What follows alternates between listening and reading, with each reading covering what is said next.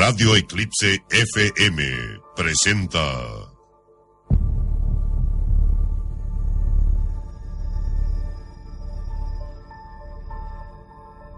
La voz de las sombras.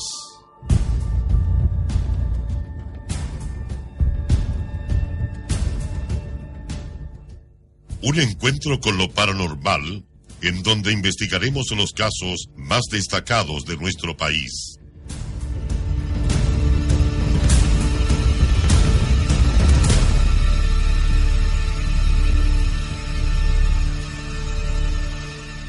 Conduce Marco Albial.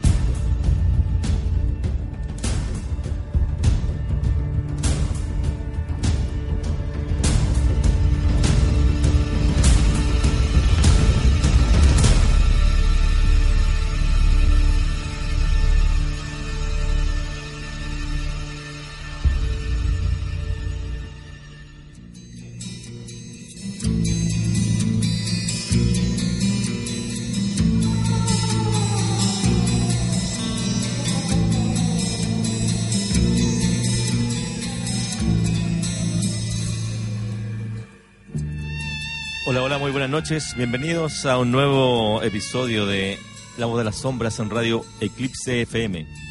103.7 cubriendo toda, absolutamente toda la comuna de Quilicura y gran parte de sus alrededores en la zona norte de la ciudad. Me encuentro con mi fiel amigo, camarada de aventuras. Dije el programa pasado de juergas, pero él me dijo, me rectificó que no era de juergas, solamente de aventuras. Amigo mío, Ricardo Cerda, ¿cómo está? ¿Qué? ¿Cómo estás, Marco? Muy buenas noches. Yo también estoy muy contento de estar una vez más, un martes más, junto a nuestros amigos auditores que eh, cada martes nos están eh, escuchando y están de alguna forma participándonos su fiel audiencia.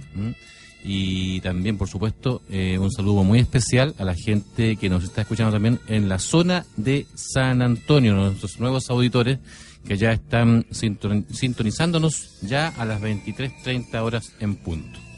Un abrazo, don Marcos, porque eh, estamos una vez más acá, eh, gracias a la permisividad de nuestro Señor, por supuesto.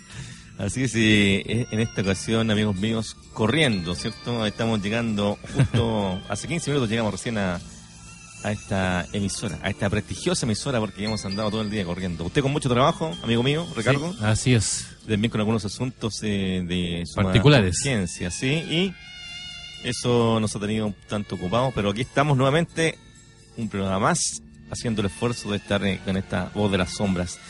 No quiero partir este programa sin antes dar un saludo, como ya ha sido habitual en estos últimos eh, semanas, eh, a mi querida madre, que ya se ve por lo menos una pronta mm, eh, mejoría. Está ya pronto eh, a salir esa, esa intervención que requiere y, mm, amigo mío, eh, estamos ya en camino tenemos toda la fe del mundo que va a estar muy bien mi, mi vieja querida por, por muchos años más junto a nosotros. Así que un fuerte abrazo, un tremendo beso para ella de, de parte de nosotros acá del equipo de La Voz de las Sombras.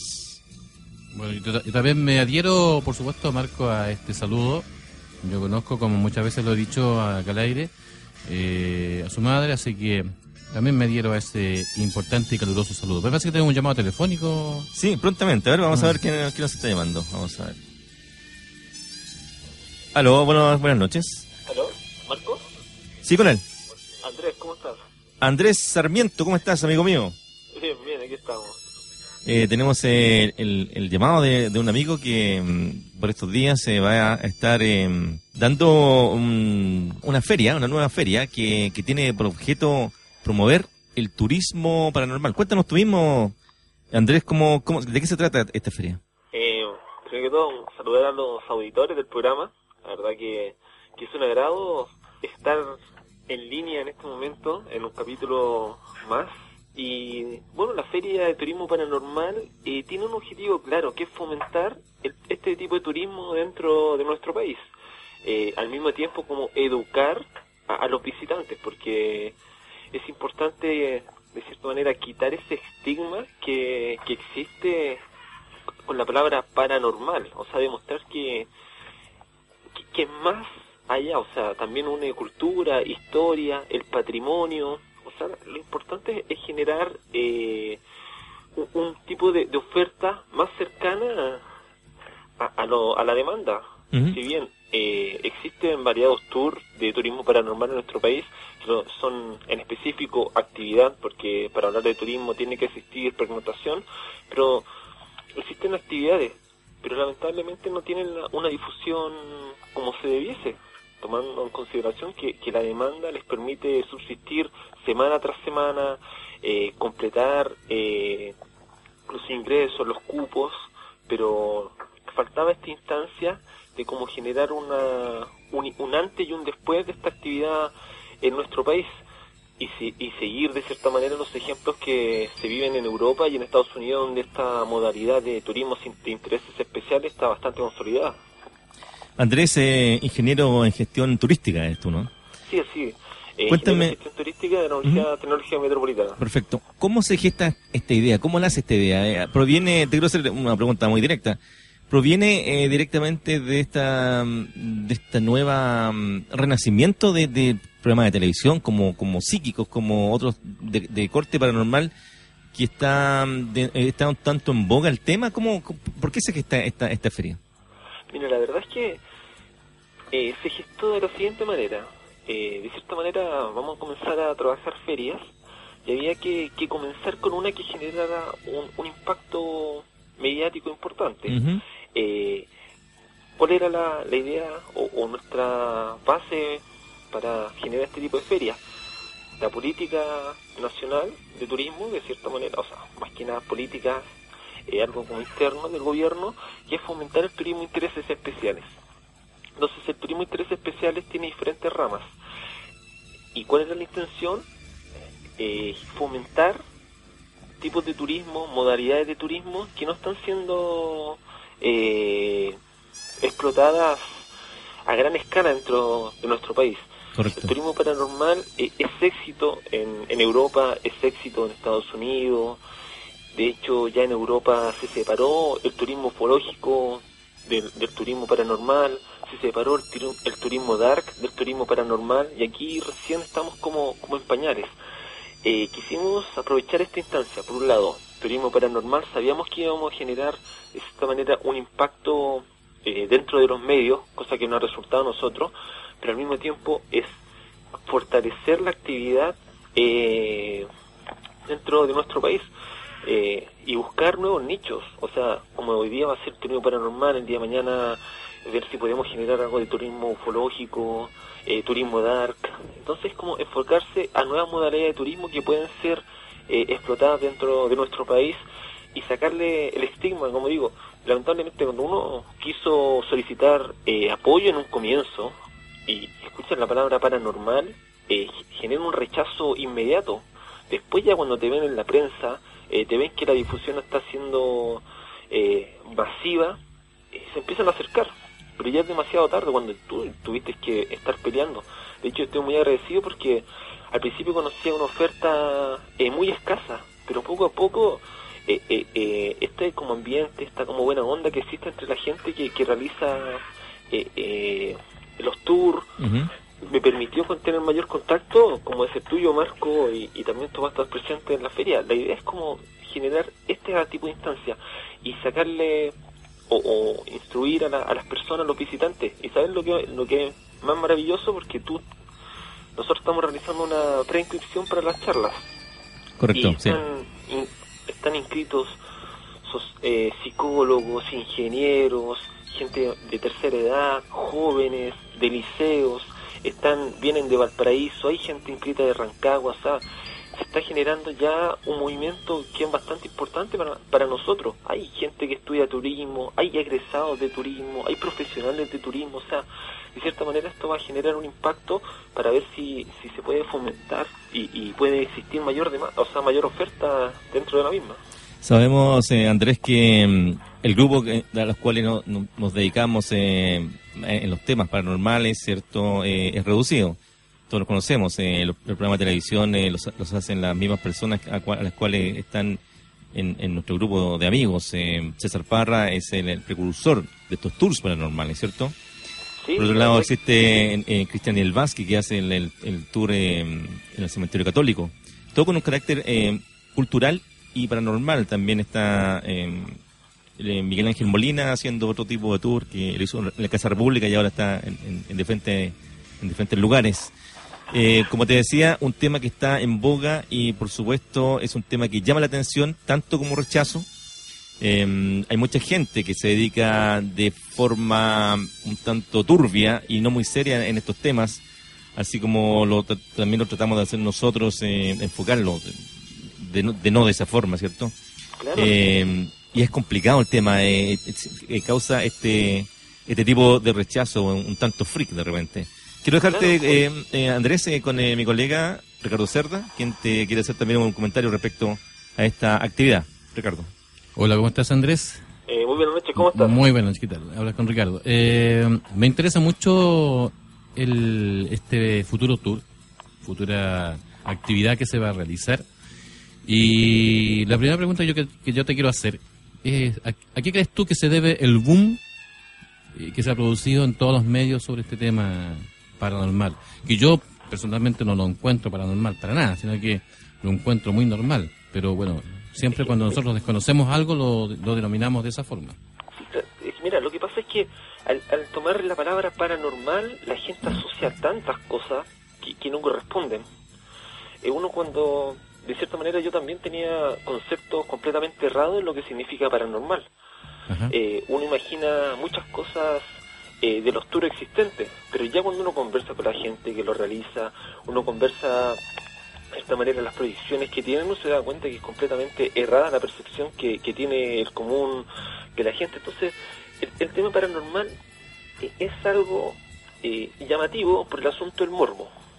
Claro. Pero, pero también hay que reconocer que los tours que realizan César Parra, bueno, que, realiza Ruta Patrimonio Vivo, que realiza Santiago Secreto, los cementerios, de hecho vamos a tener la visita de de Special Tour que está en Quillota realizando tour en cementerio, la gente de tour nocturno de Valparaíso, de, como lo hablaba también Marco, la gente del cementerio general. Entonces, uno va conociendo diferentes puntos de vista y se va dando cuenta, por ejemplo, en Quillota hacen el, paseo del tour o, la ruta del tour, el cementerio, en, de día, en Valparaíso, en Santiago de noche. Y uno lo empieza a asociar. Lamentablemente aparece psíquico y la gente cree y lo asocia de forma inmediata. ¿Cómo que se? Uy, también lo, lo, lo que para mi parecer es más cerrado, que asocian estas cosas o estas actividades con, con el demonio, por ejemplo. Eh, y yo creo que eso es la responsabilidad nuestra, de, educar. Y esta instancia o esta O sea, ese sería el propósito. ¿Ah? Ese sería el propósito entonces. Sí, de cierta manera. Digamos, de alguna forma de educar, eh, es una suerte de actividad también cultural porque tenemos mucho que rescatar también nosotros eh, a nivel nacional. Hay mucho que rescatar ah, sobre estas actividades. Yo mismo, por ejemplo, yo soy de San Antonio, eh, oriundo de la zona de San Antonio, y la verdad es que tenemos muchos lugares muy importantes, muy interesantes que destacar en este aspecto. Y precisamente en una oportunidad Marco tuvo una actividad allá en la Casa del Ahorcado que es en, en Isla Negra por decir algo, por decir, digamos, un, un punto importante. Y aquí yo también, yo, te estaba destacando esto, es por la siguiente pregunta. ¿Cuál es exactamente el tipo de público que lleva este tipo de actividades? Eh, mira, eh, bueno, en sí es una invitación abierta, es completamente gratis para el, día sábado 25 de agosto de 11 de la mañana a las 17.30 horas. Entonces van a estar eh, ahí la gente puede consultar si es que se quiere inscribir o, bueno, van a tener diferentes opciones. En las charlas eh, son con una inscripción previa y ahí uno puede sacar de cierta manera una conclusión de qué eh, tipo de público está está enfocado. eh, o, está enfocándose. Por ejemplo, hay muchos estudiantes de psicología, de historia, de, de, bueno, licenciatura de historia, de geografía, hay, mucha gente que, hay profesionales como ingenieros, mucha gente ligada al turismo, de hecho, viene un liceo con sus alumnos, eh, vienen carreras completas, entonces uno se da cuenta que, generó eh, un impacto, pero también hay gente que uno ve, por ejemplo, personas que por el RUT uno deduce que tienen 50 años y pidieron eh, locaciones en las charlas. Docentes de la misma Universidad Tecnológica Metropolitana que, que solicitaron un espacio. Eh, gente que, que se está realizando invitaciones, por ejemplo, estamos realizando invitaciones a gente de Cernatur, no como, como organismo, sino como personas naturales, común y corriente, pero que trabajen en Cernatur, porque nosotros sabemos que, que lo primero es educar, y no nadie va a entrar o va a eh, participar de primera en este tipo, porque la palabra paranormal genera el, el conflicto, lo que hablamos, el rechazo, y que no se entiende. Y la curiosidad, por supuesto, también. Claro, también. Mm. Genera la curiosidad y eso genera mayor visita, que Claro. lo tenemos eh, o lo tenemos muy asumido, pero también genera el rechazo de posibles organismos o empresas que podrían haber ayudado. Claro, ¿Tú has detectado, por ejemplo, Andrés, eh, alguna corriente religiosa que se acerque eh, a las inscripciones para poder ver este tipo de actividades? Mira, hasta el momento no ni- ninguna, ¿eh? no, ¿Ya?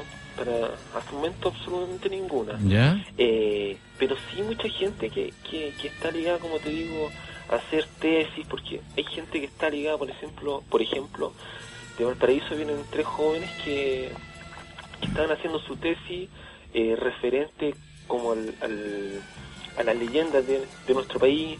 Entonces ellos encuentran como esta instancia única para poder recuperar información. Viene un tipo que está haciendo una, o que va a hacer una, una película, Nijuela, Ya. eh, de terror, una película de terror allá en Hijuela, y, y viene también a, a compartir, a saber, a tener mayor... A informarse para poder eh, entregarlo en su película. Claro, Claro. imagínate, o sea, si uno se está dando cuenta de que esto genera y mueve bastante gente. Lamentablemente va en el momento de educar y generar nueva oferta, o sea, una Mm. dema- nueva demanda. Ahora vamos a la... Andrés, disculpa que te interrumpa. Vamos a la pregunta personal. ¿Tú has tenido alguna experiencia de, este, de esta naturaleza? Es que, es que eso es lo más chistoso, yo nunca he tenido ninguna experiencia. ¿Y eres escéptico? Eh, no, sí creo, o sea, sé que, que hay un Dios, sé que hay un, que hay un diablo, pero no he tenido ninguna experiencia. De hecho, tuve la suerte de participar dos veces en el tour nocturno del cementerio y ninguna experiencia así como, como fuera de lo común. No sé si, si eh, yo no soy o no puedo eh, percibir. También puede ser una alternativa que dicen que hay gente que, Ujú. que puede percibir fácilmente.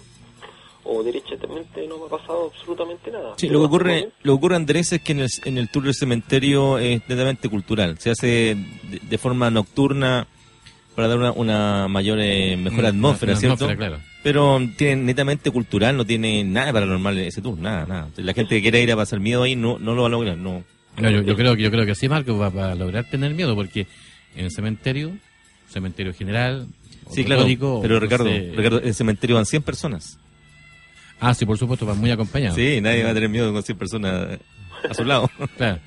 Hay No, otro- no, pero digamos, igual eh, impresiona eh, el hecho de estar a oscuras Sí, sí, sí, eso impresiona. Ah. Yo creo que mucha gente, aparte de, de conocer eh, los lugares, eh, Andrés, de- de- del cementerio general, lu- lugares históricos, se, se- se visitan muchas tumbas de, de expresidentes, ¿cierto? Hay muchas leyendas también dentro del cementerio, pero la gente va por esa curiosidad de, de estar una noche en el cementerio, de noche. Es un- va mucha gente, creo que el 50% va por esa experiencia, más que nada. Claro, eso es la verdad. Entonces, ese es como el ambiente que se genera. Eso, por ejemplo, en, en Argentina, el cementerio de la Recoleta, que, que es algo prácticamente obligado ya para el turista. Correcto, sí.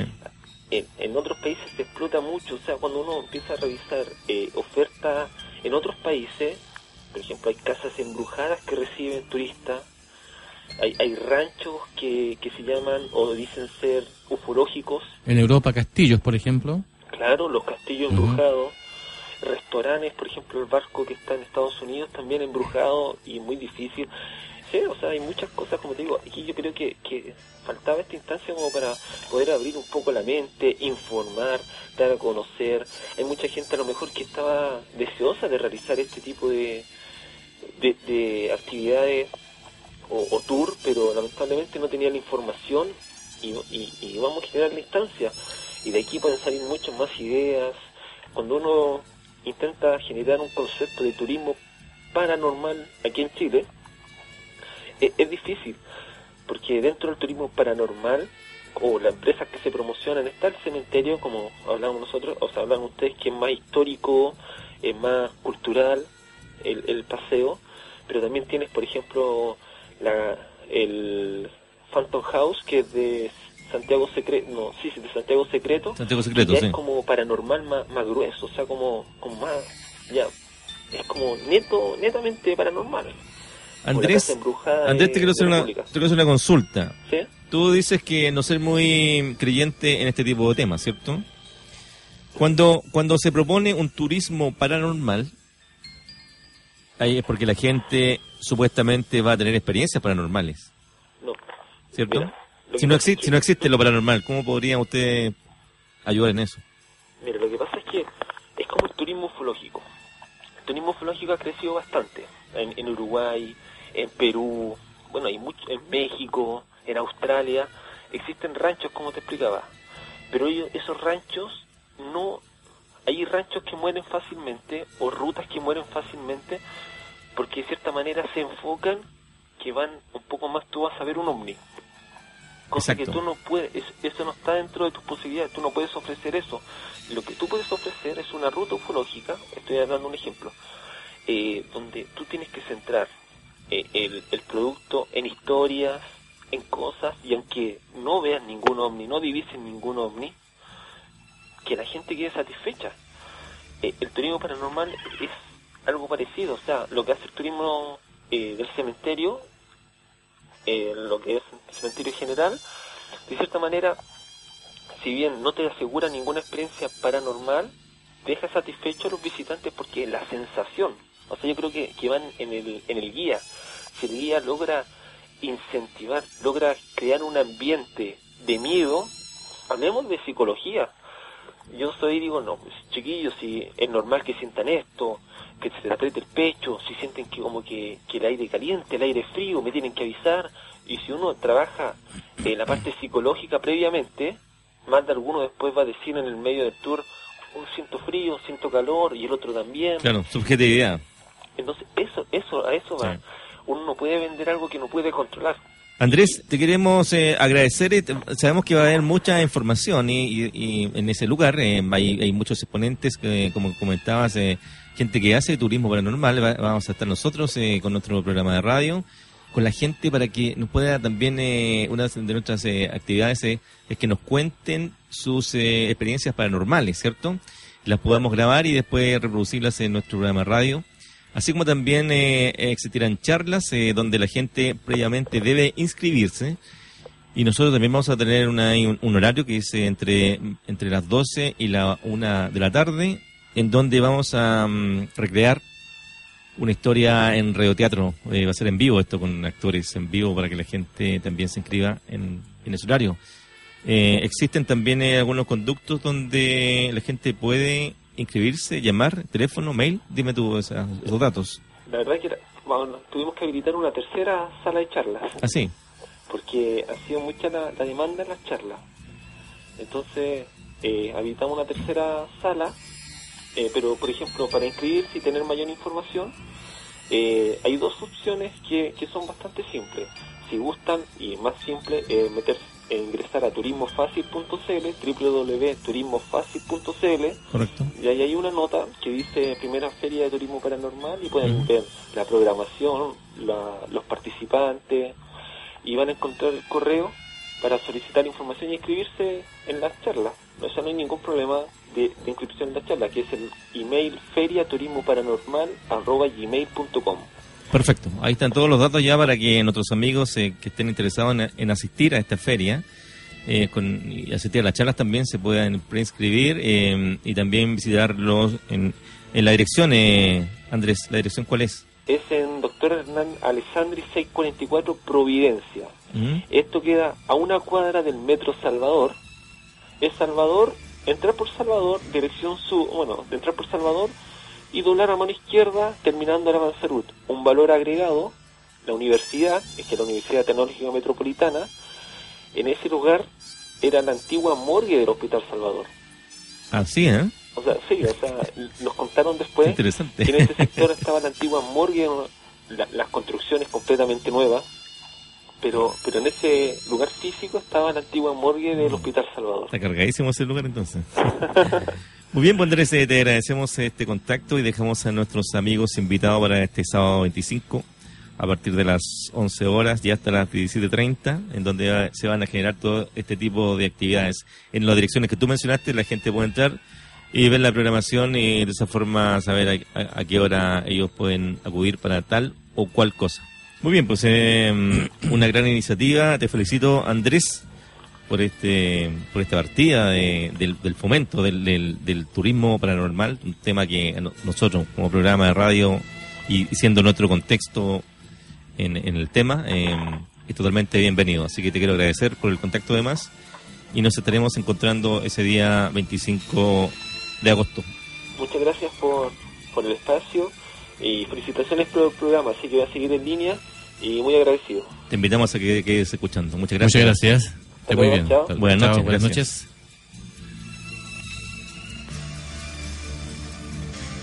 Un largo, un largo contacto telefónico, pero Sí. interesantísimo. Marco. Hay mucha información eh, que, que hay que dar en, en este, en este tema. Nosotros estamos eh, justamente eh, estamos a punto de, de comentar el tema y, y nos llamó nuestro amigo Andrés dando esa información de primera fuente. Así Yo que pienso que ya no, es- no es necesario que nosotros demos las características. no, nada, quedó todo ya dicho. Quedó todo clarísimo, por lo tanto invitamos a nuestros auditores que llamen al 2492-026 por si también quiere adherirse de alguna forma, hacer algún comentario con en, en este aspecto con respecto a esta interesantísima actividad que va a ser el sábado 25. ¿Mm? Muy bien.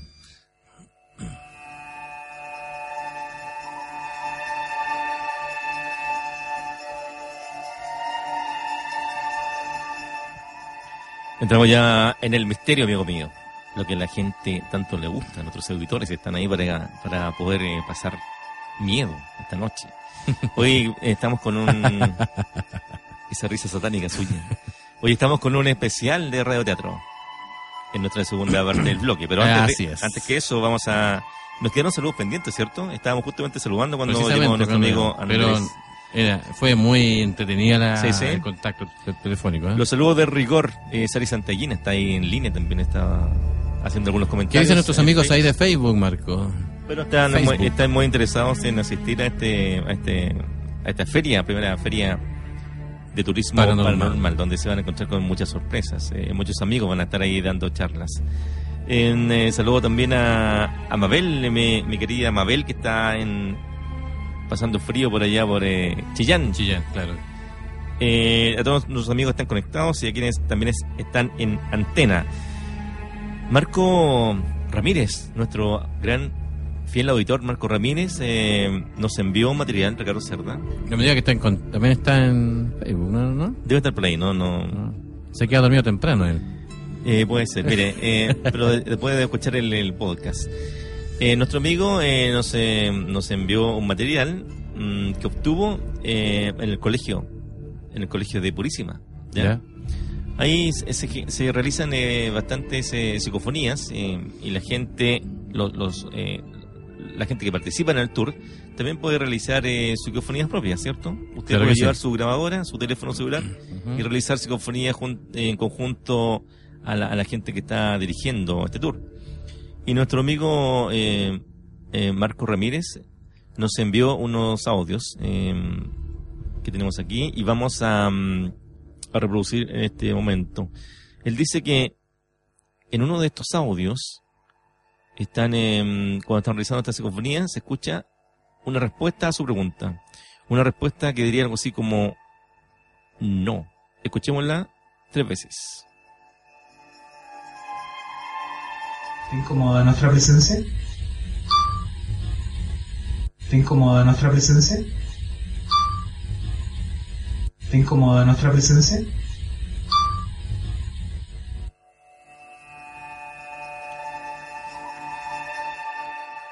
Cuando él hace la pregunta se escucha un, un tono, de, un timbre, ¿cierto? Sí. Que debe ser producto de, de la grabadora que está realizando. Luego de este timbre se escucha una voz, una supuesta voz, que diría algo así como no. Luego la pregunta le molesta a nuestra presencia. Escuchemos nuevamente. ¿Te incomoda nuestra presencia? ¿Te incomoda nuestra presencia? ¿Te incomoda nuestra presencia? No. Ah, ¿Lo ahí, lo pude escuchar perfectamente. Sí, ¿lo puedo escuchar? Sí. sí. Mira, aquí yo también eh, hice un corte. Pero eso es como voz de una de un, una voz femenina, ¿eh? Sí, como Mire, No. aquí, yo, aquí yo hice un corte y se escucha, eh, está ampliado también, está tres veces. Ya. Solamente la palabra, el, esta supuesta respuesta que diría no.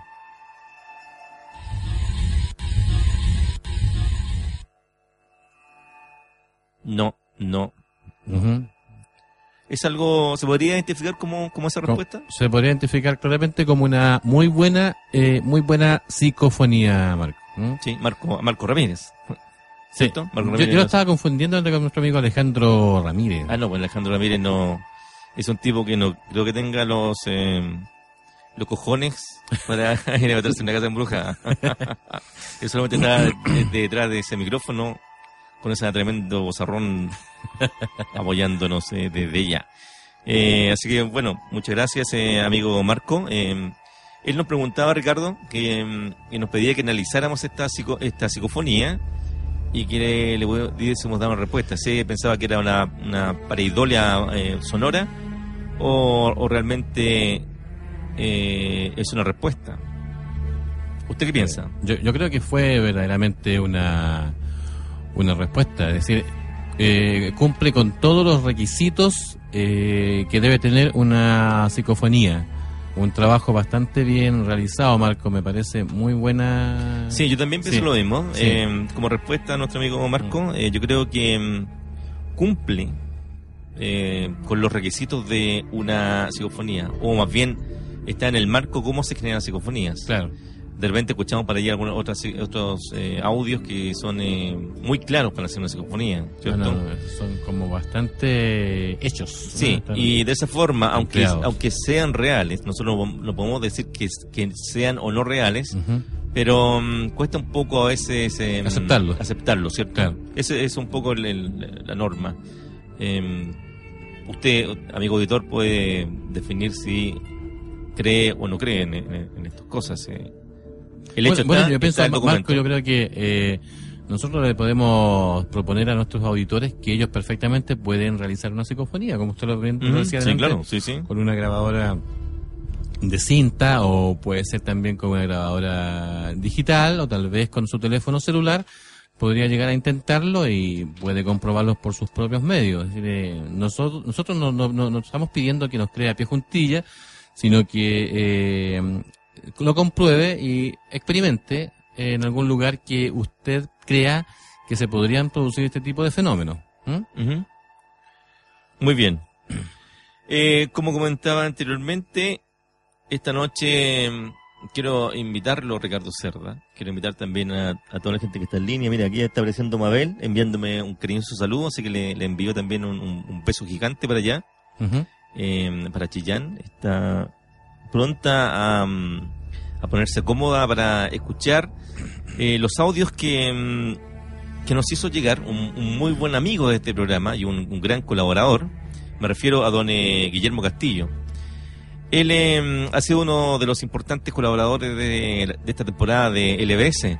Nos envió hace unos días un rico material que tiene que ver con la historia y leyenda del norte chileno. Lo, lo recordamos eso, ¿se acuerda, Sí, Ricardo? Claro que sí. sí. Y esta semana, como si fuera poco, amigo mío, nos hizo llegar un importante material radioteatral producido por Radio Universal de México. Algo que queremos compartir con ustedes. Aprovechando esta fría y lluviosa noche, queremos invitar a que nos- nuestros auditores se pongan cómodos, eh, bajen las luces de, de su, de su hogar, de, su- de donde estén ellos. y se apoltronen en sus butacas, ¿ah? en su sofá, cómodamente, al calor de un cafecito tal vez, y muy atento acá a nuestra emisora. ¿eh? Están muy interesantes estos radioteatros. Sí. Yo- ¿Usted cree que vamos a alcanzar a mostrar o a escuchar todos nuestros... Son Pero- bastantes. Son ¿eh? bastante, pero eh, tra- trataremos de ir eh, dando la mayor cantidad. Son eh, son radioteatros cortos, eh, muy bien hechos eh, por esta Radio Universal de México. Material que yo no conocía, no había escuchado, en, no había llegado a este material en la, en la red. Y, y- y muy grata eh, sorpresa y, y quiero agradecer nuevamente a, a nuestro amigo Guillermo Castillo quien nos ha em, enviado este material y por supuesto teníamos que compartirlo con eh, el resto de nuestros auditores, ¿cierto? Es muy importante esto. y, ah, Nosotros de, hem- hemos hecho radioteatros, eh, sabemos que la- la- el trabajo que tienen. De hecho, en esta mm, actividad del día 25 de agosto, queremos hacer un radioteatro en vivo en una de estas salas y va a ser entre las 12 y la 1 de la tarde.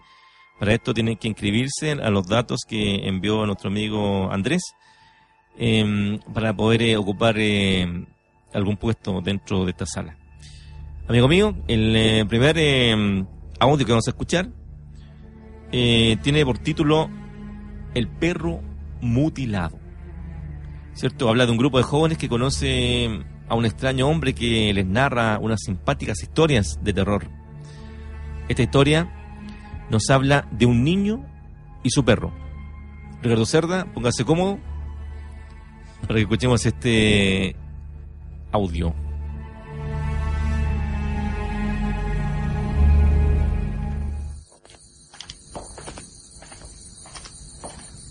Ay, ahora sí. Esta es la calle 5 de febrero. Esta es la casa, muchachos.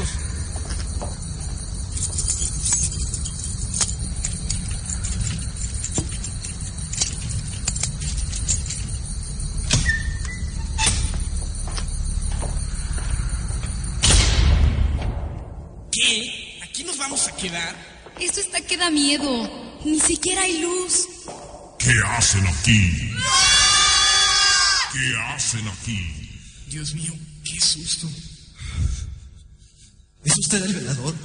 Nos rentaron esta casa por temporada de feria. Venimos de Guadalajara. Vaya susto que nos dio.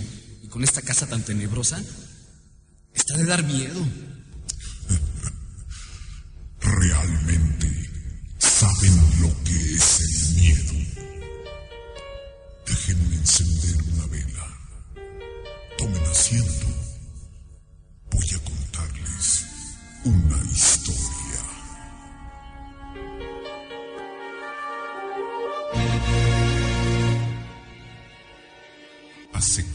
30 años, un niño llamado Jorgito, de 7 años de edad, frecuentemente era dejado solo en casa por sus padres para atender diversos compromisos. El niño temía quedarse a solas, por lo cual sus padres decidieron comprarle un perrito para que le hiciera compañía. Jorgito se sintió más seguro en la soledad de aquella enorme y sombría casona por las noches dejaba que el perrito se quedara bajo su cama. Una noche, Jorgito escuchó un goteo en el baño de la planta alta que estaba justo sobre su recámara. Cuando tenía miedo, sin levantarse, Jorgito metía una mano debajo de la cama para que su mascota la lamiera y así sentirse más seguro. El sonido cesó. Apenas conciliaba el sueño cuando volvió aquel goteo. Jorgito dejó que su mascota lamiera su mano otra vez.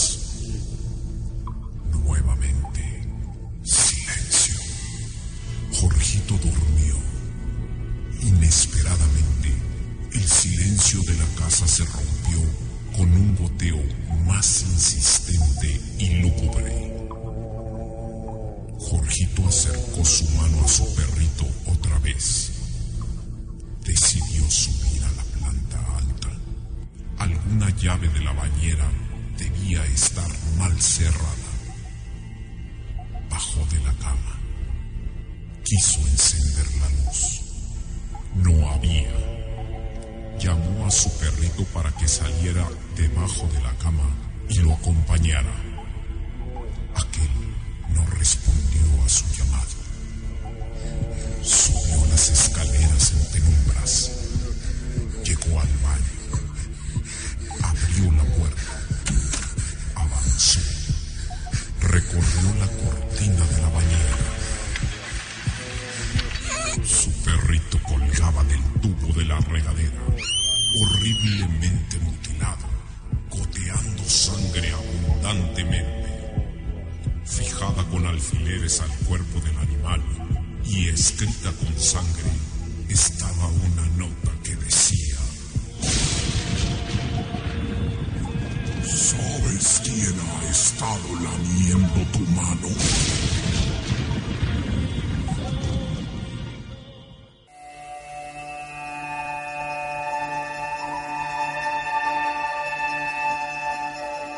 ¿Qué pareció este radioteatro, amigo mío? Este primer radioteatro. Este primero, El perro mutilado. Eh, la verdad es que yo puedo hacer una crítica. Sí, claro. Mm, Es decir, eh, agradeciendo por supuesto la colaboración muy importante de nuestro amigo, eh, en el que nos ha dado la sorpresa de poder escuchar otro tipo de radioteatro. Estamos acostumbrados solamente a escuchar eh, lo que Los o a- nuestros. lo, lo que, lo que acostumbrábamos a escuchar antiguamente, es decir, lo que Sí, cuenta sí. el viento, el doctor Morty, eh, la tercera oreja, la linterna roja, en fin, muchos que hubo durante la época del año de los años 50 y 60 en nuestro país. Eh, por supuesto, aquí tuvimos que escuchar eh, con un acento mexicanote, ¿eh? Tratando, digamos, de adecuarnos a, a sus costumbres y a su sí. lenguaje.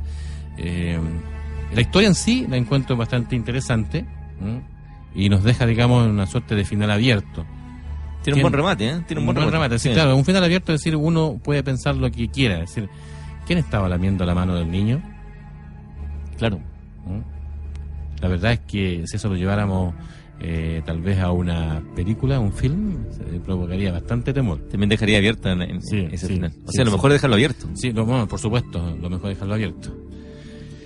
Continuemos con el otro entonces sí, para que aprovechemos a- el tiempo. ¿ah? Muy bien, vamos a escuchar eh, el segundo audio. Estos eh, estos radioteatros, eh, Ricardo, fueron hechos en el contexto del, del Día de los Muertos, del, El prim- del muerto. primero de, de noviembre. Y durante todo el día y la noche se estuvieron dando este tipo de, de radiocuentos, como decía nuestro amigo, el doctor Mortis, em, de este tipo, de, de este contexto. Em, a veces, eh, Ricardo, los padres deberían poner más atención a las supuestas fantasías de sus hijos. Pues no vaya a ser el caso que estos delirios algún día resulten ciertos. Tus miedos. Historia de muerte.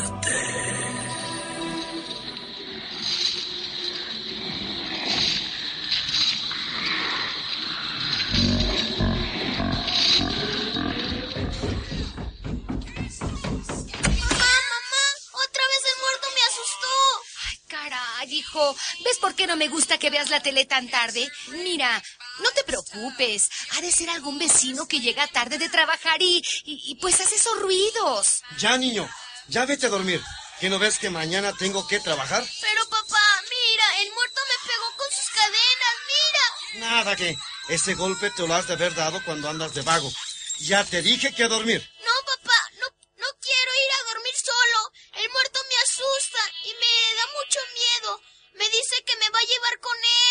Deja de estar con tus mentiras. Ya dije que te vayas a dormir. ¿Ves lo que pasa por dejarlo andar tanto rato en la calle? Ay, ahora resulta que yo tengo la culpa. Mientras los padres discutían las razones de aquel comportamiento de su hijo, este sollozaba de miedo en su habitación. Mis papás no me creen, pero yo de verdad he visto al muerto aquí en mi cuarto. Tengo miedo de que venga porque dice que me va a llevar con él, que me va a matar para llevarme con él. ¡No, papá! ¡Ahí viene el muerto! La inocente criatura escuchaba, dentro de su habitación, justo debajo de su cama, un sonido terrible que parecía proceder de unas cadenas que rozaban el suelo. Era como si un fantasma habitara debajo de su cama. Otra vez ese niño. Pero ya verás. Ahora sí que me va a obedecer. Ay, por favor, solo tranquilízalo. No le vayas a pegar. No, ya verás. Caray, ya no se oye nada. ¿Se habrá quedado dormido? De cualquier manera, voy a verlo. Pobre de mi hijo. A su edad y con esas pesadillas. Héctor se fue adentrando vez más para llegar a la habitación de su hijo, hasta que sintió la presencia de un espectro fantasmal justo en la habitación del pequeño Lalo. Hijo, hijo, ¿estás bien? Hijo, hijo, Lalo. Héctor cayó al suelo de rodillas, pues descubrió una cruel y horrenda realidad. Su hijo permanecía inmóvil, colgado de una base del techo con su cuello rodeado por una cadena, con los labios amoratados por la asfixia, la piel blanca llena de sangre. Lalo estaba muerto.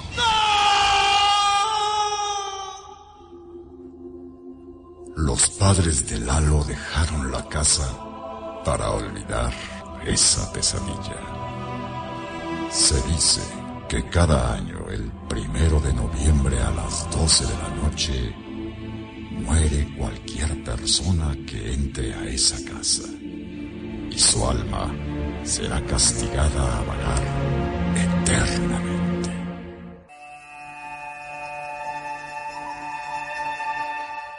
Vamos a saludar a Javier Saldúa.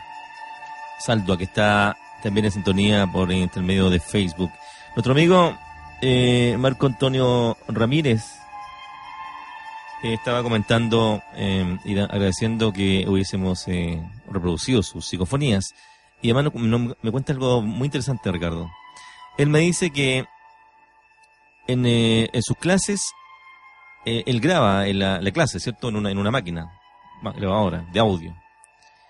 Y dice que en esas grabaciones, cuando después las escucha tranquilamente, ha detectado que hay inclusiones, ¿me entiendes? En esos audios.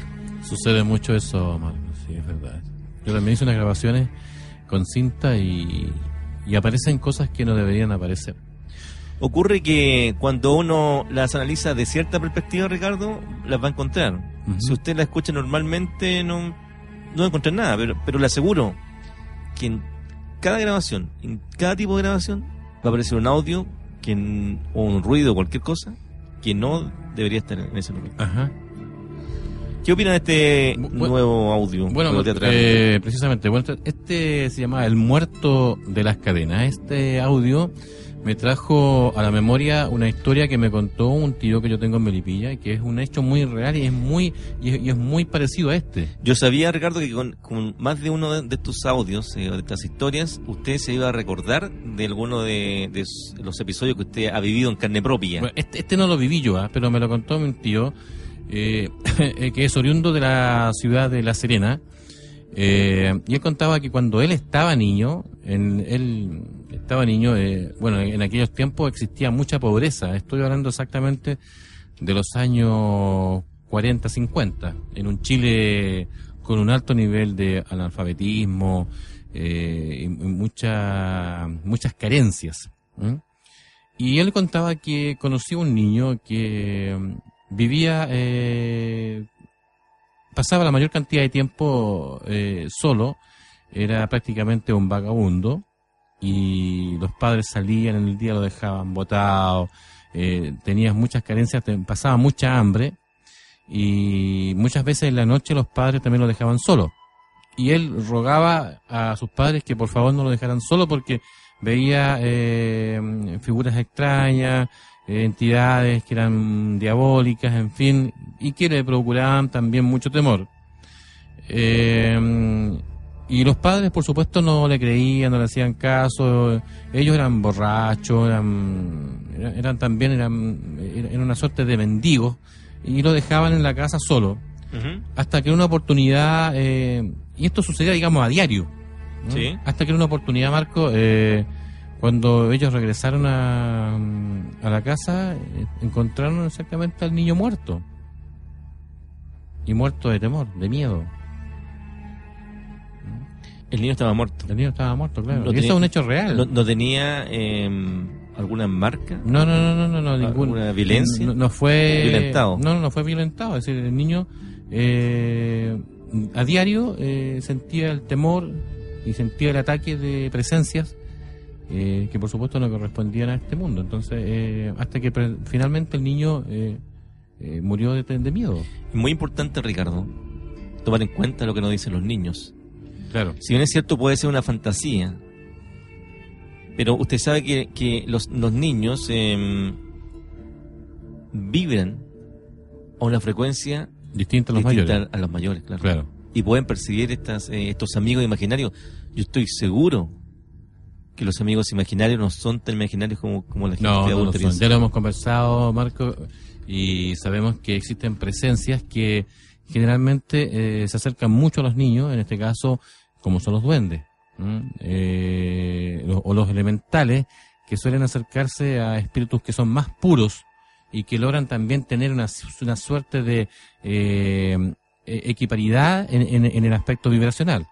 Correcto. Así que no nos sorprendamos de los niños que tienen amigos imaginarios, Marco. Ricardo Cerda, por estos minutos he estado confirmando varias personas que se están uniendo a nuestro grupo de La Voz de las Sombras, como por ejemplo Pili Luna e Ignacio Villarroel, acabo de confirmar a ellos. Ya, ya. Anteriormente Son también nuevos auditores. nuevos auditores, sí, están pidiendo incorporarse a, nuestro, a nuestra familia de, de La Voz de las Sombras, que crece diariamente. LBS, por supuesto, que está, la está llevando, ¿ah? La está llevando, claro. Claro. Eh, Moisés Molina también está en sintonía eh, comentando estos eh, estos eh, radioteatros de terror. Sería muy No, interesante que nuestros amigos nos llamaran al, al 24, 92, al 26 y a lo mejor nos podrían hacer un, un muy buena, una muy buena intervención, un muy buen comentario eh, sobre lo que estamos nosotros en este momento emitiendo. ¿no? Correcto. Hace poco tiempo, Ricardo, eh, una auditora nos contó un suceso paranormal que le había ocurrido a una familiar cercano a ella. Se trataba de una prima que había traído a su casa unos huesos humanos que había encontrado en el cementerio general. ¿Se acuerda de eso? Sí, por supuesto. Mientras mantuvo en su poder esa- estas osamentas, ocurrieron extraños fenómenos en su hogar. En este próximo relato hablamos eh, sobre ese tema. Escuchemos entonces. ¿Cómo es posible que en esta ciudad sucedan tantas cosas? La verdad no sé, pero yo ya escuché suficiente. Sí, tienes razón. Mejor vámonos a dormir. Esperen. Aún no han escuchado nada. Hace cinco años, un joven estudiante de medicina llamado Jorge Casasola recogió un esqueleto en la fosa común del Panteón de la Cruz. Al llegar a su casa, ubicada en la calle Jardín de Zaragoza, del fraccionamiento Jardines de la Asunción, Jorge comenzó a elaborar su investigación y dejó el cráneo del esqueleto cerca del cenicero. Cada vez que encendía un cigarro y lo dejaba para escribir, el cigarro se consumía con singular rapidez. Esto llamó la atención al muchacho. De pronto, un hombre vestido de negro apareció sentado frente a él. El resto de la familia corrió asustada para ver qué era lo que sucedía. ¿Qué sucede, Jorge? Te juro, papá, que veo un hombre vestido de negro frente a mí. Te lo juro. No seas mentiroso, Jorge. Te he dicho que no tomes tanto café. Por eso te pasa eso. Además, ten en cuenta que tu mamá está embarazada y no puede tener ninguna clase de sustos. Mejor vete a dormir. Sí, papá. Conforme los días pasaron, la presencia de aquel hombre se sentía cada vez más. Jorge lo veía en todos los lugares, pero no decía nada, pues sabía que no le iban a creer. Un día, Alejandro, el hermano menor de Jorge, abrió el vestidor de su recámara en la mañana y vio al hombre mirándolo fijamente. El niño corrió asustado para avisar a sus padres. Jorge, ¿ya viste lo que ocasionaste? En la tarde te llevas ese esqueleto no sé a dónde. Ya no lo quiero ver aquí un día más. día, la de Jorge se quedó sola en la casa y de pronto comenzó a escuchar unos pasos que subían las escaleras. La señora comenzó a preguntar si era su esposo o alguno de sus hijos. Jorge, ¿eres tú? Los pasos se dirigían al cuarto del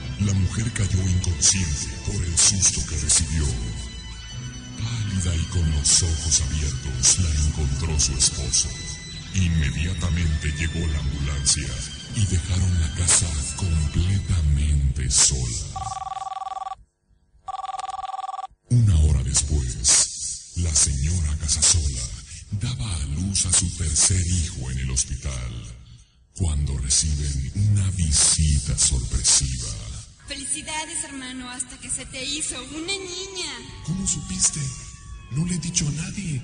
Acabo de salir del quirófano. Pues llamé a tu casa hace como una hora y me contestó un hombre. Me dijo que todo había salido muy bien, que era una niña y hasta me dijo su peso. Casi tres kilos, ¿no? La niña nació hace 15 minutos. Los huesos fueron regresados a la fosa común. Del matrimonio Casasola le pregunta a su mamá si puede jugar con el señor de negro en el vestidor del cuarto de su hermano.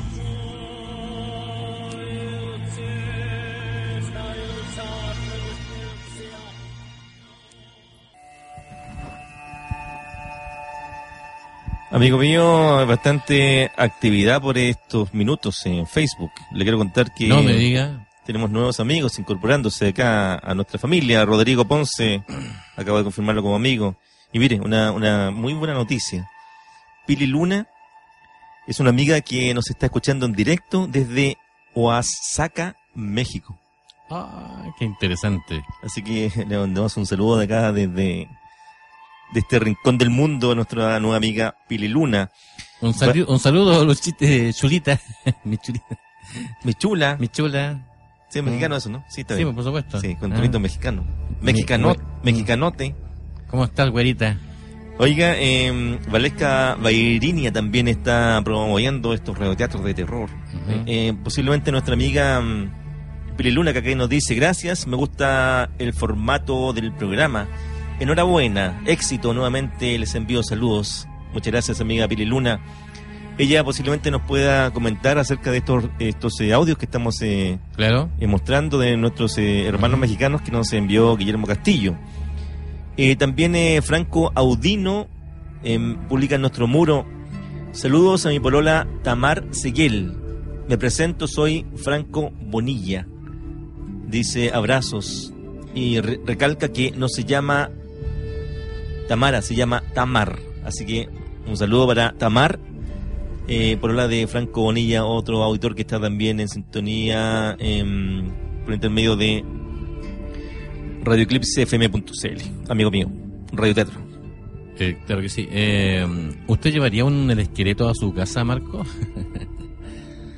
Bueno, sabemos que por, por toda esta casuística, y, Sabemos y la- hablábamos, eh, las consecuencias que puede traer eh, poder llevar uno, uno de estos eh, esqueletos para que, claro, la, el- quien en, en vida fue dueño de, de estas osamentas esté disgustado porque están eh, de alguna forma exhibiendo o, o jugando con, eh, con lo que fue parte suyo, la parte física, en este En caso, vida. en este caso los, los huesos. ¿Qué le parece, Marco, si continuamos con los audios? Porque para que no perdamos tiempo. ¿Le gustaron Nuestros- tus audios, Sí, por eh? supuesto, y tenemos también para aquí nuestros amigos auditores. Ahora ya podemos decir con cierta autoridad, nuestros auditores de todo el mundo puedan disfrutar de ellos.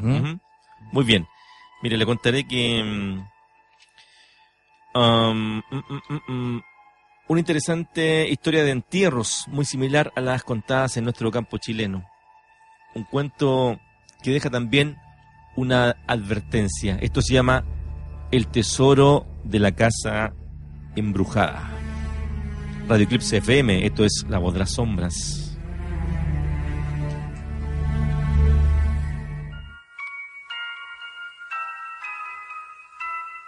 La siguiente historia está basada en hechos verdaderos. Esto que a continuación contaremos es un relato de Esteban, el hermano de Ramiro, que en paz descansa. Sentirás miedo.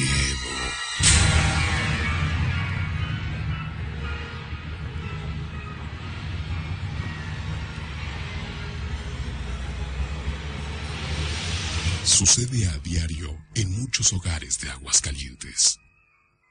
Las leyendas de que los muertos regresan a contarnos sus secretos.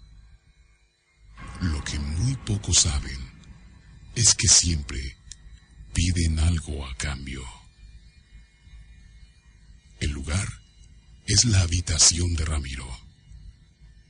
Él vive en una de las tantas casonas viejas del antiguo barrio del Encino. Estamos a mitad de la madrugada. Todo parece una noche normal. Hasta que...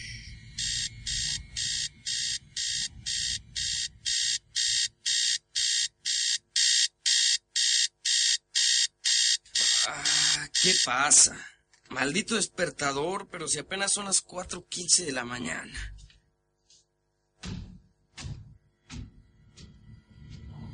¡Hey! ¿Quién anda ahí? ¿Eres tú, papá? A partir de esa noche, Ramiro siempre fue sorprendido a la misma hora para ser despertado de la misma manera. Hasta que una noche, Ay, ya me tienen harto. Seas quien seas, dime qué quieres. Aparécete de una vez. una vez que Ramiro tomó el valor y retó al ser que se había negado a aparecer, se dio cuenta de que esa no fue la mejor decisión que pudo haber tomado. Después de eso, ya no pudo hablar. No podía moverse. Su cuerpo se sentía pesado como el acero. Su respiración se cortaba. Un zumbido atacaba sus oídos. En ese momento, alcanzó a ver a los pies de la cama algo que lo horrorizó. Era la figura de un hombre con una apariencia horrible, con la cara desfigurada, que le decía, tienes que ayudarme. Tienes que ayudar. Ramiro no creía lo que estaba viendo. Y el miedo se apoderó de él. En esta casa hay un tesoro enterrado. Es dinero que yo robé cuando viví en este lugar. Tienes que sacarlo y entregarlo completo a sus dueños para que mi alma pueda descansar. Aquel ser de ultratumba dio instrucciones de dónde se encontraba el tesoro y a quién lo debería de entregar. Así fue. Ramiro encontró una olla de barro en uno de los muros de su habitación, cargada con varias monedas de oro y joyas, entre las que se encontraba una gruesa cadena de oro. Mm, el muerto me dijo que entregara todo lo que se encontraba en la olla. Pero qué tal que me quedo con esta cadenita de oro. Al fin de cuentas no creo que nadie se percate de que faltó algo. Y así, pues me hago de una lanita. Los días pasaron y Ramiro dormía con la cadena de oro en su cuello, tranquilo por haber ayudado a aquel alma en pena. Pero una noche sucedió lo inevitable.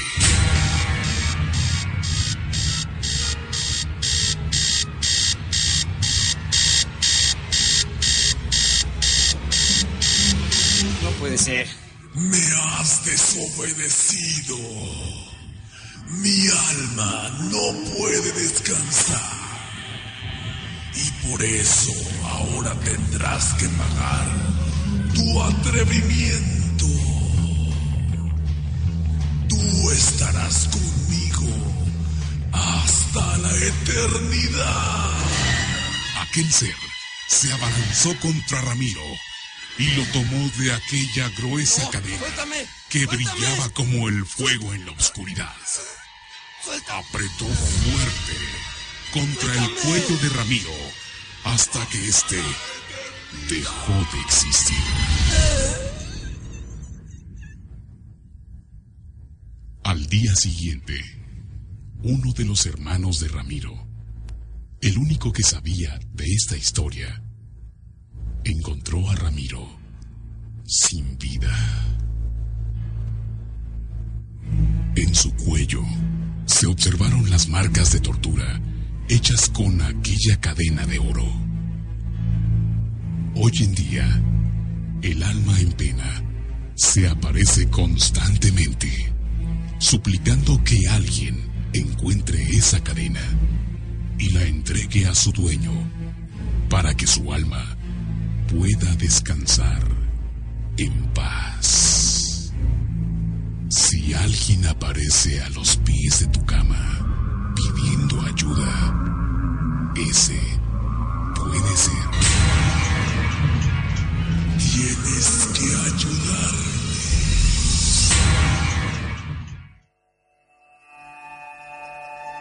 Amigo mío, sigue la actividad acá en Facebook, tanto, eh, tanto en la parte, mm, en las redes sociales como antena abierta. Tenemos eh, Un también, saludo, me un saludo, sí, tenemos respuestas de, de la señal abierta por antena.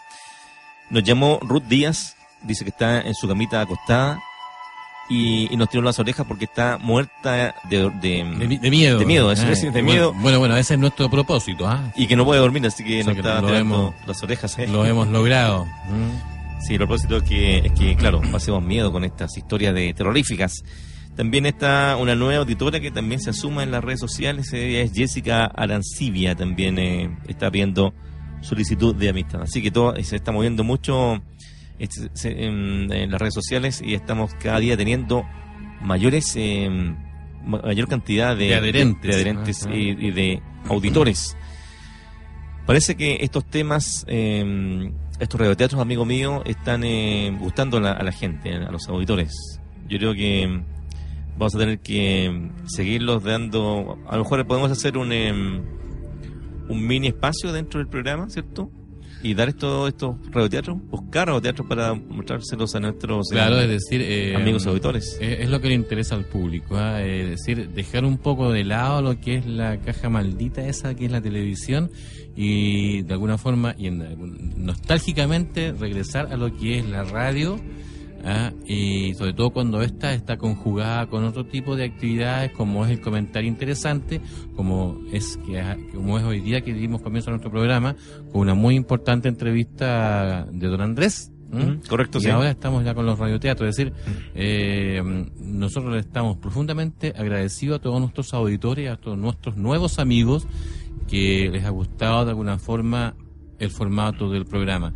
Y eso pre- pre- precisamente el propósito de este programa, es decir, el querer encauzarlo a un punto en que sea, digamos, el gusto de nuestros auditores. Es decir, lo que nosotros estamos haciendo es tratar de darle en el, en el gusto a, a las, a las personas que esto nos están, nos están escuchando, a todos nuestros amigos que se están en este momento eh, Sumando. aliando, sumando Sí, ¿ah? sí. A, a- más amigos. A Lo través de importante- Facebook y también a través de la señal online, por supuesto. Sí, lo importante, Ricardo, es, eh, es tener este feedback para que la gente y, y un poco vamos viendo lo que nuestro público le gusta, ¿cierto? Y darnos, como usted dice, eh, en el gusto a nuestros auditores. Esa es la forma de que poder tener eh, mayores adeptos. Em, las, eh, los fantasmas de, de hospitales, Ricardo Cerda, ¿cierto? Em, Es muy algo muy clásico eso. muy ¿no? clásico eh, Claro. en la casuística paranormal. Eh, hace un tiempo atrás eh, una prima me contaba, ella trabajó en el hospital Joaquín Aguirre y me contaba una historia mm, de plena fuente. A ella le ocurrió una noche en que estaba De primera haciendo- mano. estaba haciendo guardia, eh, un turno nocturno. Cerca de las 2 o 3 de la madrugada, ella dice que mm, vio pasar eh, a 13 personas, o un grupo de personas, no, no identifico cuántas eran a, a lo mejor, pero vestidas eh, con batas eh, que usan los médicos. Ella le llamó mucho la atención eh, que a esa hora pasaran eh, estos médicos. no tenía por qué haber pasado en ese momento, no fueron llamados por ningún tipo de urgencia. Claro. Caminan por el pasillo y ella sale tras ellos para saber de quiénes se trataban. Cuando sale al, al pasillo y ve que estas figuras se iban eh, caminando a, a unos metros de ella ya, cuando habían pasado, se da cuenta que son tres personas que ella identifica como médicos, por, por, lo repito, por el atuendo que ellos llevaban, por las batas blancas. Claro. Lo curioso de estas figuras es que desde la cintura hacia abajo eran translúcidas.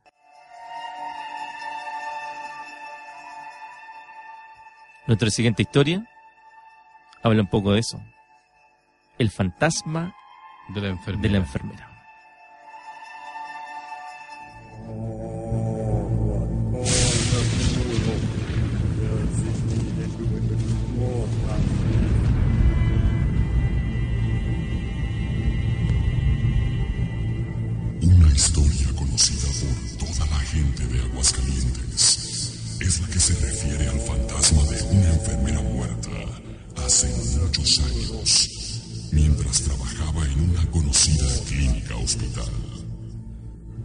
Escucharán está relacionado con ella.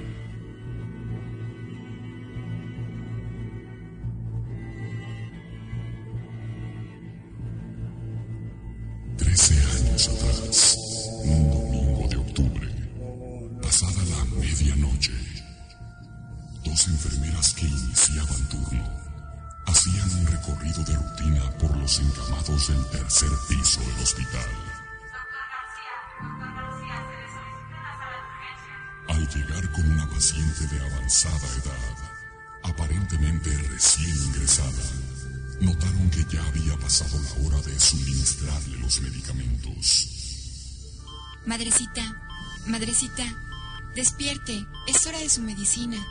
La mujer, quien sostenía un rosario en sus manos, abrió los ojos y sonrió dulcemente, aclarando que recién se la había dado una enfermera muy amable que acababa de salir del cuarto. Las enfermeras pensaron que la anciana estaba confundida, ya que a esa hora y en esa área solo estaban ellas y dos médicos más, y no se habían encontrado con nadie en el largo pasillo. La paciente insistió en que la otra enfermera ya la había atendido y que inclusive le había regalado el rosario y olvidó un estuche sobre el buró. Las enfermeras lo revisaron. Dentro encontraron una cofia. La paciente describió a la persona que la atendió. Las enfermeras se miraron entre sí. Conocedoras de la historia de las apariciones del fantasma de la enfermera en la clínica, tuvieron la certeza de que se trataba de ella. Una sensación sobrenatural las invadió. Desconcertadas,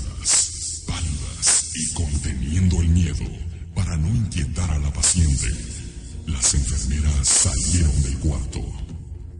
En ese momento, al final del pasillo, en penumbras, vieron avanzar silenciosamente hacia ellas a una enfermera sin cofia. Buenas noches, compañeras. Las dos mujeres quedaron paralizadas por el miedo. Mi nombre es Adriana. Trabajo en Cuneros. Y hace un momento vine a visitar a un familiar que está internado en esta área. Y cuando ya me iba, un paciente me pidió agua. Al revisar su expediente para ver si podía dársela, noté que ya era hora de que tomara sus medicamentos, así que se los di y creo que ahí fue donde dejé mi estuche. Las enfermeras rieron nerviosamente mientras Adriana las miraba desconcertada. Ellas le explicaron el porqué de su actitud y preguntaron por qué le había regalado un rosario. Adriana les contó que la anciana le había dicho que nadie la visitaba, por lo cual la consoló, le ayudó a rezar brevemente y le regaló su rosario. Al regresar las tres mujeres al cuarto, en busca del estuche con la cofia, lo encontraron a oscuras. La cama estaba perfectamente tendida, como si nadie hubiera estado acostado ahí. Solo el rosario estaba sobre la cama. Unos ligeros golpes en el cristal de la ventana que daba al exterior llamaron su atención.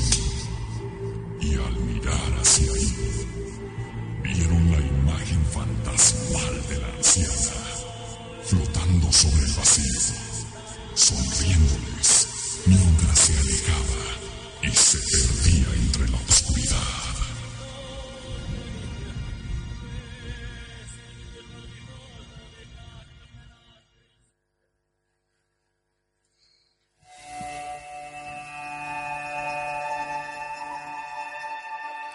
Imagino la imagen de esa anciana flotando en el espacio, Ricardo, y realmente se me eriza el cabello con esa imagen. ¿no? lo, lo, lo rico, amigo mío, de, de los radioteatros es que nosotros podemos eh, imaginar a nuestro gusto, ¿cierto? La, todas las escenas que nos están relatando. Porque claro, nos hacen una pincelada de, del, del, entorno, eh, de la descripción, del suceso de los personajes, pero en el fondo nosotros los terminamos en nuestra mente. Nosotros los dibujamos a, a nuestra nuestro, pinta. A nuestra pinta, ¿cierto? Claro, por supuesto. Y eso es lo sabroso de, de, de la radio, ¿cierto? Hemos regresado en esta oportunidad, Marco, a ser, hemos vuelto a ser niños. Exactamente. Puede ser que nosotros cuando estábamos niños escuchábamos todos esos radioteatros que tanto éxito tuvieron durante los años 50, 60 y parte del 70 también. Hasta el 82 me, me, me acuerdo yo que duró eh, el doctor Mortis. Sí, el mes, de cuenta el viento también de haber sido esa, claro, esos años. Por ahí mm, el 80 y el 82 el doctor Mortis.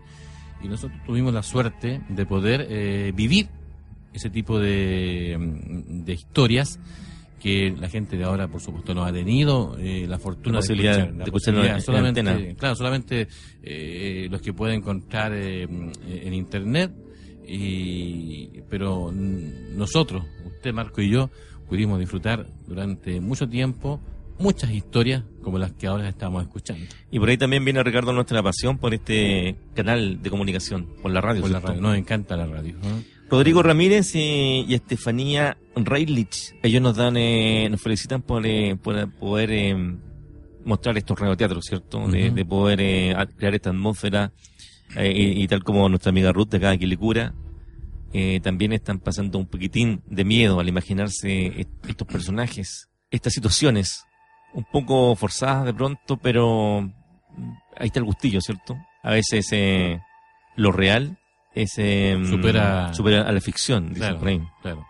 Marco, eh, nos quedaron bastantes eh, radioteatros que ofrecerle a nuestros amigos auditores, pero ya estamos en la hora pic. Correcto. Ya son ya la una de la madrugada y vamos a invitarlos para que en nuestro próximo martes, nuestro próximo programa, puedan ustedes disfrutar de otras historias tanto o más espeluznante. Le... Podríamos despedirnos, Ricardo, con, eh, con un, un, un, cortillo que hay por acá, eh, en donde habla de, de las fotografías. Usted sabe que para algunas culturas originarias, eh, las fotografías para ellos de alguna forma capturaban su esencia o su alma o su espíritu, como quiera llamarlo. Claro, se daba mucho en la cultura eh, indígena norteamericana. Y aquí también nosotros también, en, en nu- nuestros, Claro. eh, nuestros mapuches. Ellos tenían eh, mucho temor a eso y cuando o también eh, en las- algunas culturas eh, africanas. Marco, ¿ah? cuando les tomaban una instantánea, una fotografía, ellos eh, tenían mucho temor porque se suponía que les había arrebatado su alma. Correcto, ¿Mm? correcto. Ese es lo, que, lo que ellos temían. Eh, usted también tiene por ahí un- alguna historia de con alguna fotografía. Quiero invitarlo, Ricardo Cerda, a Ya. que mm, irnos eh, con este último audio, mini radioteatro, así como, como un cortometraje, pero radial, eh, que habla algo sobre una fotografía y, y es exactamente el título que lleva, la fotografía maldita, se llama esto. Tus miedos. Historia de muerte. Hace algunos días, Manuel aceptó ir de fin de semana a la hacienda donde vivía la muy ancianita abuela de Jaime, su amigo desde hace más de 40 años. De verdad, te juro que siento que alguien me observa. No creo. Eso te pasa por andar de desvelado. Y hasta alucinas. Si asustan es solo en el cuarto de los trebejos. ¿Cómo va a estar alguien vigilándote? Hazte para allá. Mejor ven a ver esto. Es una de las fotos más antiguas que hay de mi casa. Tenía como uno o dos años. Te ves bien gracioso con tu trajecito azul. No manches. No sé, abuela. Tengo un mal presentimiento. Como si algo inesperado estuviera a punto de pasarme. Tranquilízate, hijo. ¿Qué? ¿Qué traes ahí? Mi foto. La encontré en el cuarto de los tiliches y me la voy a llevar a la casa para que la vean mis hijos. El resto del día pasó sin novedad. A medianoche todo estaba en calma. ¡Ah! ¡Auxilio! Jaime se revolvía en la cama como si tuviera un gran peso encima de su pecho. ¡Auxilio! ¡Por favor! Jaime, Jaime, ¿qué pasa? Reacciona, Jaime. Despierta, ¿qué tienes? El retrato. Fue, fue él. Mi retrato. Ah, fue como si la foto saliera de su marco para atacarme. Estás loco. Seguro fue una pesadilla. Yo estaba dormido cuando sentí que algo muy pesado subía sobre mí. Cuando abrí los ojos, vi que a la imagen del retrato no es un sueño. Sus ojos se me acercaron hasta tal punto que podía oír que me decía: Por tu culpa estoy muerto. Por tu culpa, por tu culpa, tu culpa. Doña Carmen había entrado en la habitación y había escuchado todo. Pálida, estiró la mano buscando dónde sentarse. Ah, Lo sabía. Sabía que estaba maldito. ¿Qué pasa, abuela? ¿De qué hablas? El retrato, hijo. Esa foto no es de ti, sino de tu hermano Martín. ¿Hermano? ¿De qué hablas, abuela? Cuando tú tenías dos meses de edad, tu hermano Martín tenía casi dos años. Pocos días después de que le tomaron esa fotografía, tu madre estaba bañándolo en la tina de la casa y Sigue, sigue, abuela, sigue. Tú comenzaste a llorar. Tu madre dejó solo a Martín para atenderte. Fue solo un minuto, pero cuando entró al baño Martín estaba boca abajo en la tina. Ya no pudieron hacer nada. Tu madre nunca se perdonó lo que ella considera una imprudencia de su parte. Eso nos pidió que jamás te dijéramos lo que había pasado. No quería que tú le reclamaras algún día su distracción. La similitud física es impresionante. Por eso creíste que esa fotografía era tuya. Es extraño. Pero cuando tenía la fotografía en la sala y pasaba frente a ella, sentía como se- si me siguiera con los ojos. Si me quedaba mirándola fijamente, hubiera podido jurar que movía los labios. Por eso la dejé en ese cuarto, porque me daba miedo cada vez que lo veía. Está decidido. Vamos a quemar esa foto. Sin esperar, la señora tomó el marco y se dirigió a la cocina. Estando ahí, prendió fuego a aquel retrato. Hace mucho tiempo que debía hacer esto. No vamos a poder dormir, así que les voy a preparar un café. El ambiente era extraño. Además del miedo que sentía en ese momento, se percibía un silencio expectante en el interior de la casa. ¿A dónde vas, Jaime? Al baño, no se preocupen. Mientras Jaime salía de la cocina, no podían evitar comentar el suceso. Es inquietante eso que platica, señora. Nunca me imaginé que Jaime hubiera tenido un hermano. Mejor no haberlo sabido.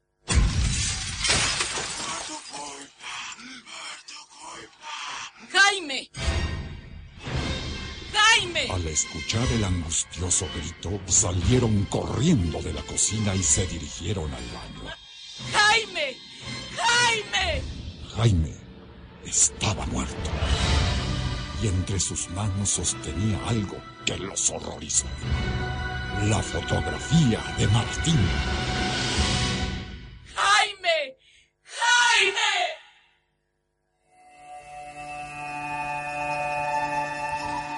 Muy bien, amigo Ricardo, una, una, una muy buena selección de estos radioteatros que nos ha compartido nuestro buen amigo eh, Guillermo Castillo de, de la, del extremo norte de nuestro país.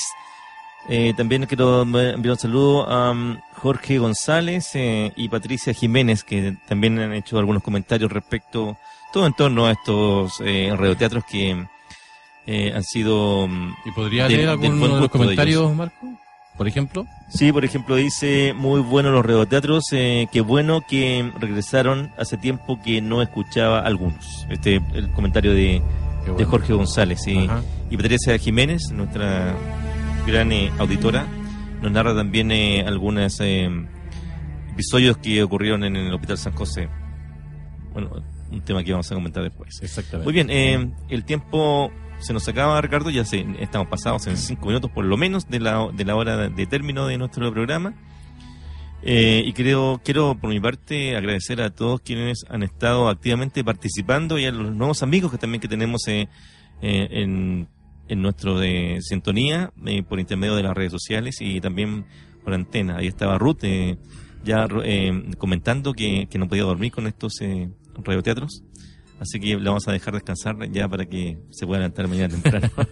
Amigo mío, lo dejo eh, para que se despida de nuestros auditores. Claro que sí. Eh, yo invito a todos nuestros auditores para que continuemos con esta emocionante seguidilla de radioteatros el próximo martes. Eh, ¿qué, eh, qué número es el próximo martes, Marcos? Le digo inmediatamente.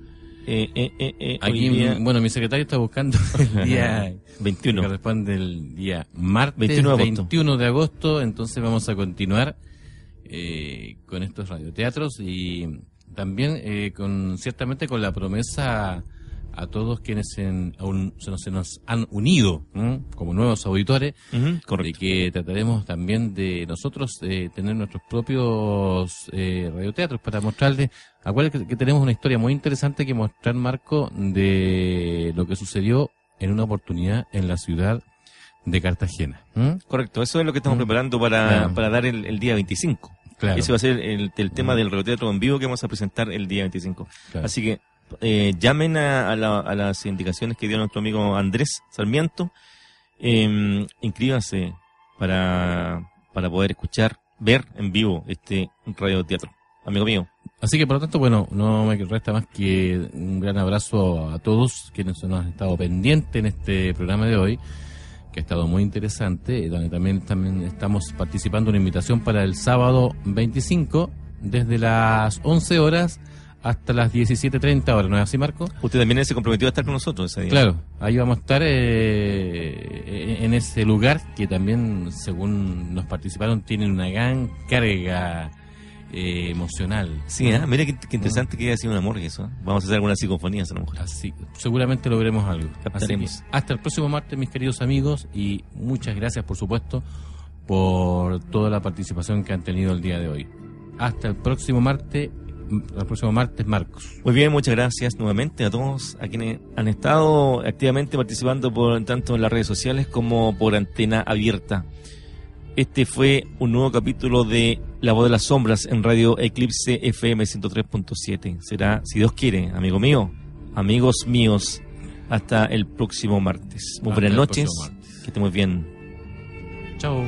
Adiós.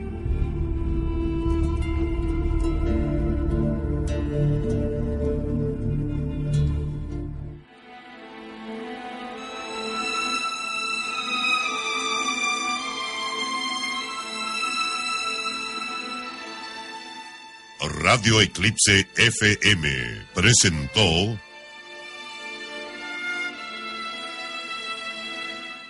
La voz de las sombras.